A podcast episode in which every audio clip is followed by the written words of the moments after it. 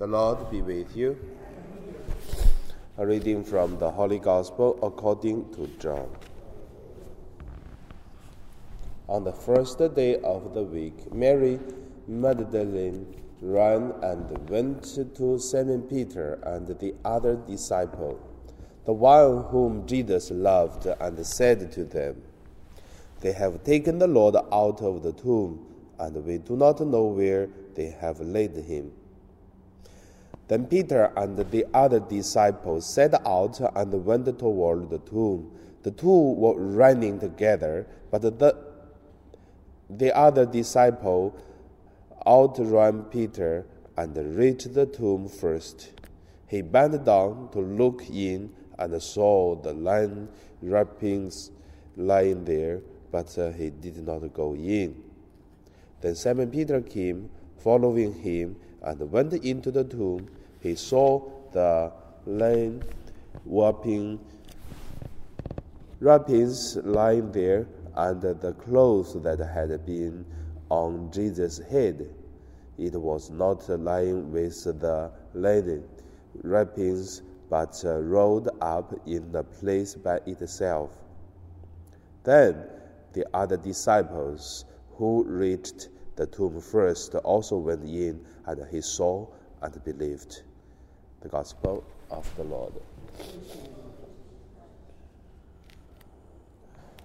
So today, my uh, meditation name is uh, and Believed. The first, let us look at uh, uh, Believed according to St. John. St. John disciples it is the youngest and also reclined at the breast of Jesus, and we call the beloved disciples of Jesus. And also the only one, uh, the only one was staying with Jesus until Jesus' death. And also the one Jesus was uh, asking him to help the mother Mary, and also ask Mary to uh, help him. So there are so many specialty from uh, uh, St. John. So, if you have interest in just try to Google it, there is a, a story about the whole life of St. John. And also, he's the longest uh, life of around the disciples. And not by, the not matters not by killing of the sword or knife, but it just say uh, he was trying during the persecution tried to put him in the boiling oil, but uh, God saved him. However, we still consider he is the martyr, but also uh, he did not die and live long, and also he is the one have a very specialty way to understand Jesus. That is more I want to talk about today the special view saw and believed. So the second point, let us look at saw and believed according to John. St. John saw many things in Jesus' life. So we can see the first encounter with uh, Jesus, it is uh, uh, his brother, uh, angel and uh, uh, John, when they, Andrew and Jacob, John and Peter, four of them, they was in the water to catching fish for whole night, but did not get any. So when Jesus was walking there and saw they did catch nothing and then put it in, then on the right side of the boat and they got the fish. So that could be the first time they meet uh, Jesus because Jesus was uh, at uh, uh their place quite a long time. And also, we can see that John was the one many times when Jesus not clearly show to others, John always the one to say is Lord. So like Jesus walk, walking on the water, and also uh, others said is a ghost, but John was the one say is Lord. And then other disciples recognize him. And also after resurrection of Jesus, uh, they were also catching fish for whole night, but catch nothing, because Peter said, "Let's go for fishing," and then they went. At the early morning, they catch nothing, fish, and then they on the seashore. Then Jesus was uh, on the beach and then cooking some uh, uh food for breakfast, and then the same uh, John said is Lord. So we can see that's the saw and the belief. He saw many things which his other never can recognize. So not only saw, but he believed. This belief, before some years, when I'm meditating on the relationship between Jesus and John, I will consider is he saw it and believed, saw it and believed. But nowadays, I found it's not, not in this relationship, or at least uh, not uh, directly related to saw and believe. I would say is he saw many things and he believed many things.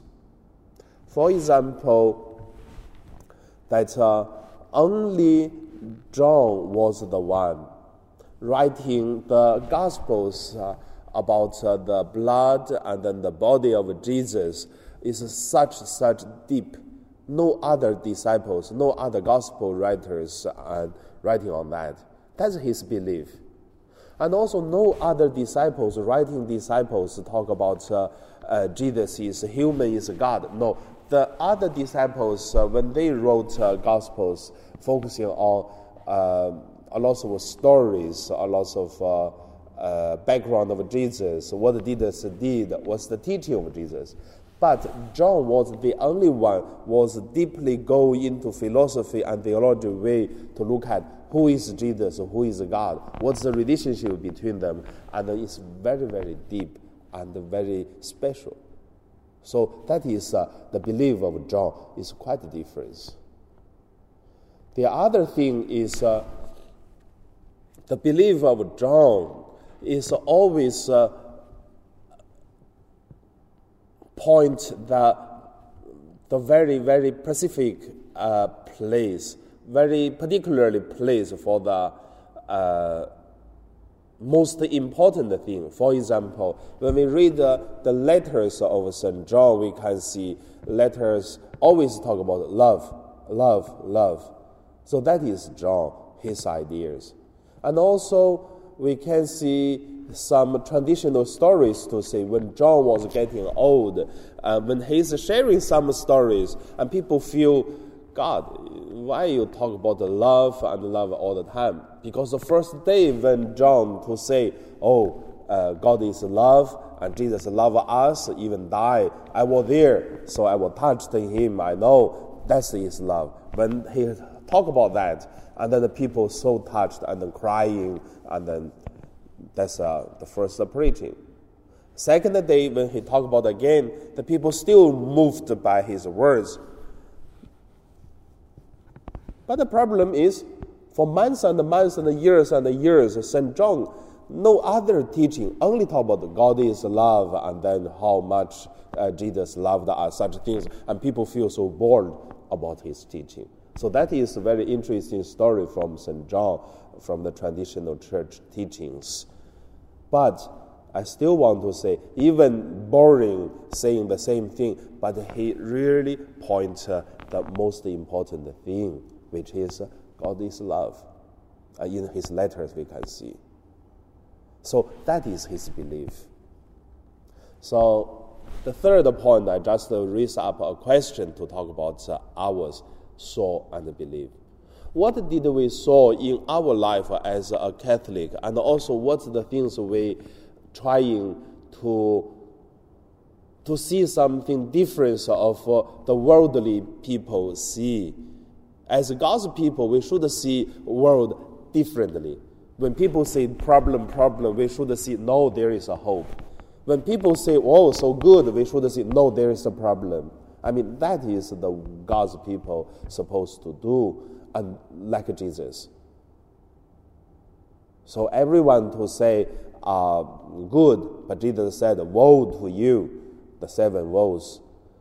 When everyone say no, it's a big problem, but Jesus said, I will live for forever and until end of the earth and with you. So, how about so what do we saw in our life God did in our life? And also, what is the beliefs we have? I believe that is St. John related to God, and also that is the way related to our life and then our belief and our God. So now we pray.